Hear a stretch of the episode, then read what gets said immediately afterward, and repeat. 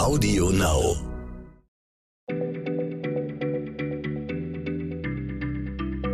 Schneller Schlau, der tägliche Podcast von PM.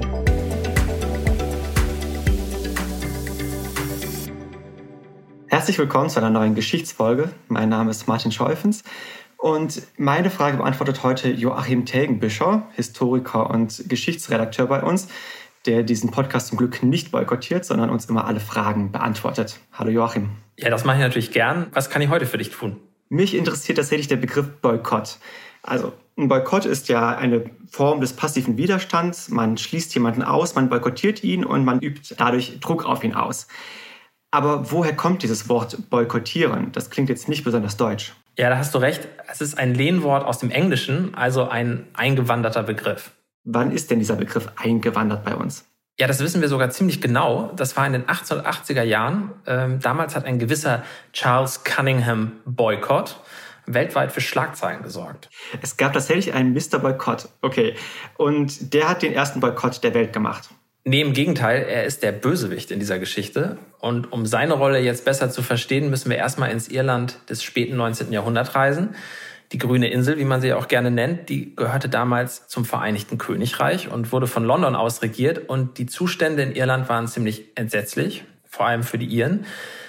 Also das Land, also die Äcker, gehörten vor allem einer elitären Schicht von englischstämmigen Großgrundbesitzern und die haben dann ihre Äcker an irische Bauern verpachtet. Und aus denen wurde der letzte Penny herausgepresst. Und wenn die Bauern die Pacht nicht zahlen konnten, dann hat man sie einfach verjagt. Okay, was war jetzt diese Rolle von Mr. Boycott?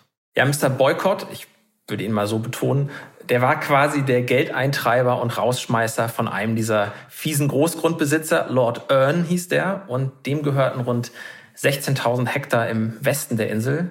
Ich bin kein Landwirt, aber das klingt sehr viel. Ich glaube, das ist auch recht viel. Und die Iren haben sich dann zur Wehr gesetzt. Oh ja, und zwar haben sie 1879 so eine eigene politische Organisation gegründet, die sich für bessere Bedingungen für diese irischen Pächter eingesetzt hat. Das war die Irish Land League. Und die hat sich genau diesen Charles Boycott ausgesucht, um an ihm ein Exempel zu statuieren. Sie haben also Mr. Boycott boykottiert. Genau, und das war nicht schön für ihn. Im Herbst 1880 hat man ihn plötzlich wie einen Aussätzigen behandelt. Also seine Nachbarn haben nicht mehr mit ihm gesprochen, der wurde in Läden nicht mehr bedient. Und das Wichtigste vor allem, irische Arbeiter haben sich geweigert, für ihn zu arbeiten. Und das war dann wirklich existenzbedrohend. Und das war dann der Moment, wo dann das Wort Boykott um die Welt ging. Nicht ganz. Also wahrscheinlich wäre es nie so weit gekommen, wenn Mr. Boycott nicht einen Leserbrief an die ehrwürdige Times geschrieben hätte. Und das war im Oktober 1880. Darin hat er sein Leid geklagt und sich beschwert. Und das wiederum hat eine Hilfsaktion für ihn ausgelöst. Also Freiwillige aus dem protestantischen Norden von Irland, die haben sich aufgemacht, äh, um ihm zu helfen und seine Ernte einzuholen.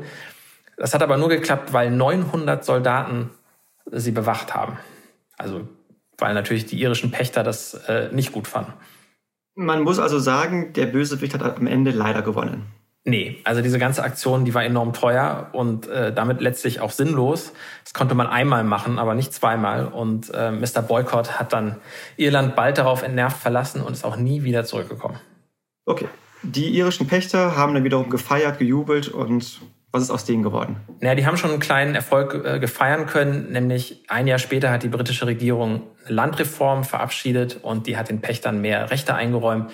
Also ein bisschen was hat der Boykott also gebracht.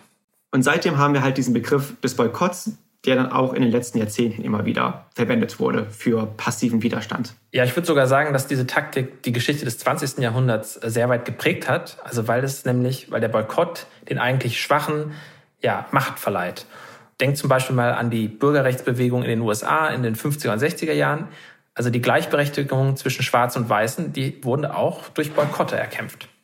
Okay, ich fasse mal alles zusammen. Es gibt tatsächlich einen Mr. Boycott, Charles Cunningham Boycott, britischer Landverwalter in Irland, der seine Pächter geknechtet und die haben ihn wiederum zur Strafe boykottiert. Und seitdem haben wir den Begriff Boykott als Begriff für diese Widerstandstechnik, auch bei uns hier in Deutschland. So ist es. Dann danke ich dir sehr herzlich für die Antwort und wir hören uns beim nächsten Mal. Bis dann. Bis dann. Tschüss. Schneller Schlau, der tägliche Podcast von PM.